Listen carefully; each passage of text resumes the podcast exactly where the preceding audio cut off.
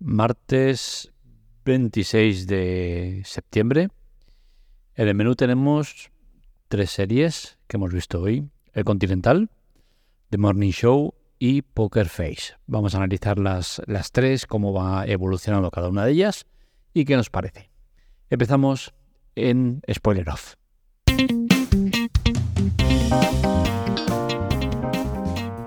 La primera de las tres series que quiero eh, analizar, hablar, comentar es la de Poker, Face, porque es una serie que me está sorprendiendo para bien, es una serie que me está gustando mucho. Eh, es una serie que me tiene totalmente descolocado, no esperaba para nada que eh, fuera en torno a cómo se nos está presentando el producto. Eh, si sabéis o, leéis el argumento, se trata de, una chica que trabaja en un casino, que tiene habilidades especiales para eh, detectar eh, mentiras. Y hasta aquí, pues dices, vale, una serie de casinos, ¿qué tal? Pues mm, no tiene absolutamente nada que ver con eso. Es una serie que, que tiene muchos ingredientes que la hacen especial es una serie que está cuidada hasta el último detalle, que tiene una banda sonora brutal, que tiene una eh, fotografía excelente, que presenta los casos eh, de una manera muy, muy, muy trabajada, cuidando hasta el mínimo detalle. Y sin lugar a dudas es una de las grandes series que he visto eh, este año. Es una serie que la están dando por Sky Show Times y que es semanal. Es una de las mm, cosas negativas, porque si no, a estas horas ya la tendría vista entera. Eh, todo me gusta en Poker Face, la verdad. No sé eh, hasta dónde van a llegar o lo que puede dar de sí la serie, pero desde luego, tal como está enfocada, pueden sacar de ella lo que les dé absolutamente la gana. Otra de las series que quiero comentaros es The Morning Show. Ya vamos, al igual que Poker Face, en el tercer episodio. Esta vez, por eso, de la tercera temporada, mientras Poker Face es de la primera temporada. The Morning Show nos sigue ofreciendo grandes momentos de calidad. Es una serie que eh, se está volviendo muy crítica en cuanto al tema de, cómo funciona una cadena de televisión, todo lo que se cuece por, los grandes eh, eh, directivos que, la, que la dirigen. Pero sí que es cierto que es una serie que se me empieza a hacer un poco pesada. Eh, no me acaba de convencer como sí que me convencieron las otras dos temporadas. Es eh, una serie que sigue siendo buena, que sigue, la, sigue valiendo mucho la pena verla, pero que ya empieza a cansarme el tono que está tomando, demasiado reivindicativo, demasiado rebuscado y no sé. Estoy viendo que el argumento no me está gustando hacia dónde se va. Pero bueno, veremos cómo va evolucionando la serie. También es una serie que la tenemos de manera semanal y eso hace que eh, se me haga pesado. A mí eh, el tema este de las series semanales no me gusta nada. A mí me gusta coger un producto y verlo del tirón. ¿Por qué? Porque si no, eh, tengo mucho tiempo para ver series y si todas están con el tema de semanal, acabaría aglutinando pues entre 10 o 20 series tranquilamente al, al, cabo de la semana. Y creo que eso no es bueno porque soy de los que pierde el hilo rápido de lo que ve. Entonces, a mí este tipo de formato no me gusta. La tercera eh, es una miniserie, El Continental, y tengo que decir que aquí tengo sentimientos cruzados. ¿Por qué? Porque estamos hablando de una serie, que, bueno, una miniserie, que tiene unos episodios eh, que duran entre 80 y 90 minutos. De momento, igual que las otras, es semanal. Nos han entregado la primera eh, de las partes, pero eh, creo que no hace honor al formato que espero de ella. Y me explico. Cuando veo miniserie, pues espero ver eso, una miniserie. Duración entre 60 y 70 minutos como muchísimo, ¿no? Estamos hablando ya de 80, 90, ya se está yendo de madre. ¿Por qué? Porque ya forma parte de otro género, que sería el de película. El continental perfectamente podría ser una película dividida eh, pues en tres partes. Eh, el Continental, primera parte, el Continental, segunda parte y el Continental, tercera parte. Una trilogía, tres películas independientes y listo.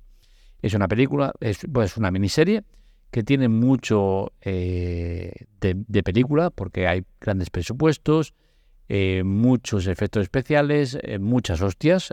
si has visto John Wick y te gusta John Wick, el Continental yo creo que te va a gustar también. Es un spin-off te coloca mucho antes de todo lo que sucede en John Wick. Es elemental ver John Wick y que controles los personajes. ¿Por qué? Porque vas a ver varios personajes que salen en John Wick, pero los vas a ver de jóvenes, con la cual cosa, si no sabes enfocar a cada uno de los personajes, vas perdido. ¿No pasaría nada? No, no pasaría nada si no has visto John Wick. ¿Por qué? Porque verías el Continental, y, pero la historia ya te quedaría diferente. Es mucho mejor ver John Wick y luego ver el Continental para ver el origen de todos esos personajes que ya has visto y que ya sabes situar. En mi caso, eh, vi John Wick, me gustó y dije, hostia, venga. Y a cabo del tiempo vi en plan maratón John Wick 2, 3 y 4. ¿Qué sucede? Pues que yo tengo un colapso importante de John Wick.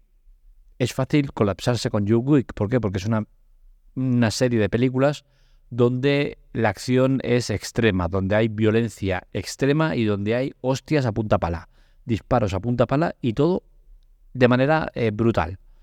Entonces, eh, yo todavía no me he desintoxicado de esa borrachera de, de todo, ¿no? Entonces, ver ahora Continental, aprecio la calidad de la serie, aprecio lo que me están mostrando, cómo me lo están explicando, pero se me sigue atragantando tanta hostia, tanta leche, ¿no? Entonces, eh, creo que sí que es una buena miniserie, pero que el enfoque en cuanto a la duración de, cada uno de los episodios, pues a mí se me hace un poco cuesta arriba.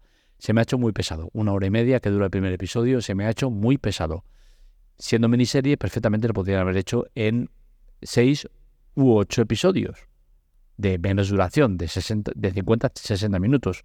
Y estaríamos hablando de una cosa muy diferente.